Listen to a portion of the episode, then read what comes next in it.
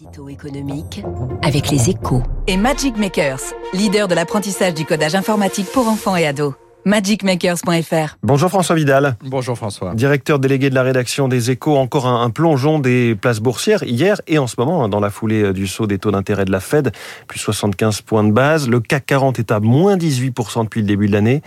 Le resserrement monétaire américain était pourtant attendu. François, comment interpréter cette réaction des marchés? En fait, ce n'est pas l'annonce par le patron de la Fed d'une hausse des taux d'une ampleur plus vue depuis euh, près de 30 ans qui explique ce mouvement de panique sur les marchés actions. Vous l'avez dit, les, investisseurs y étaient préparés Hein. Non, ce qui a jeté le trouble, c'est ce que Jérôme Powell a ajouté. Dans ses, dans ses commentaires, il a indiqué qu'un tour de vis de même importance était l'hypothèse la plus probable dans un mois. Ce qui veut dire que la Banque centrale américaine est désormais prête à tout pour juguler une inflation galopante, y compris à prendre le risque de déclencher une récession économique en remontant les, taux d'intérêt très rapidement.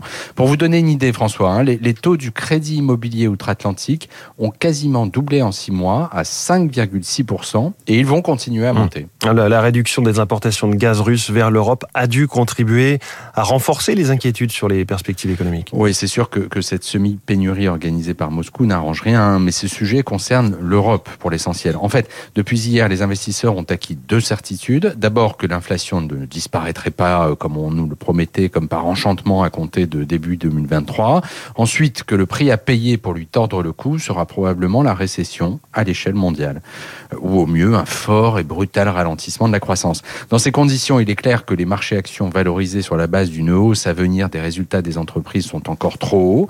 Il faut au contraire s'attendre à un recul des profits de nombreuses sociétés et donc à d'autres journées noires sur les places boursières. Merci François Vidal. La une de votre journal Les Échos ce matin, quatre visages, un Draghi, Zelensky, Macron, Scholz.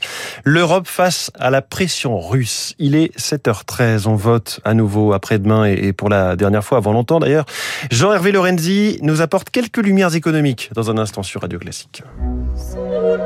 Vous écoutez Radio Classique. Avec la gestion Carmignac, donnez un temps d'avance à votre épargne.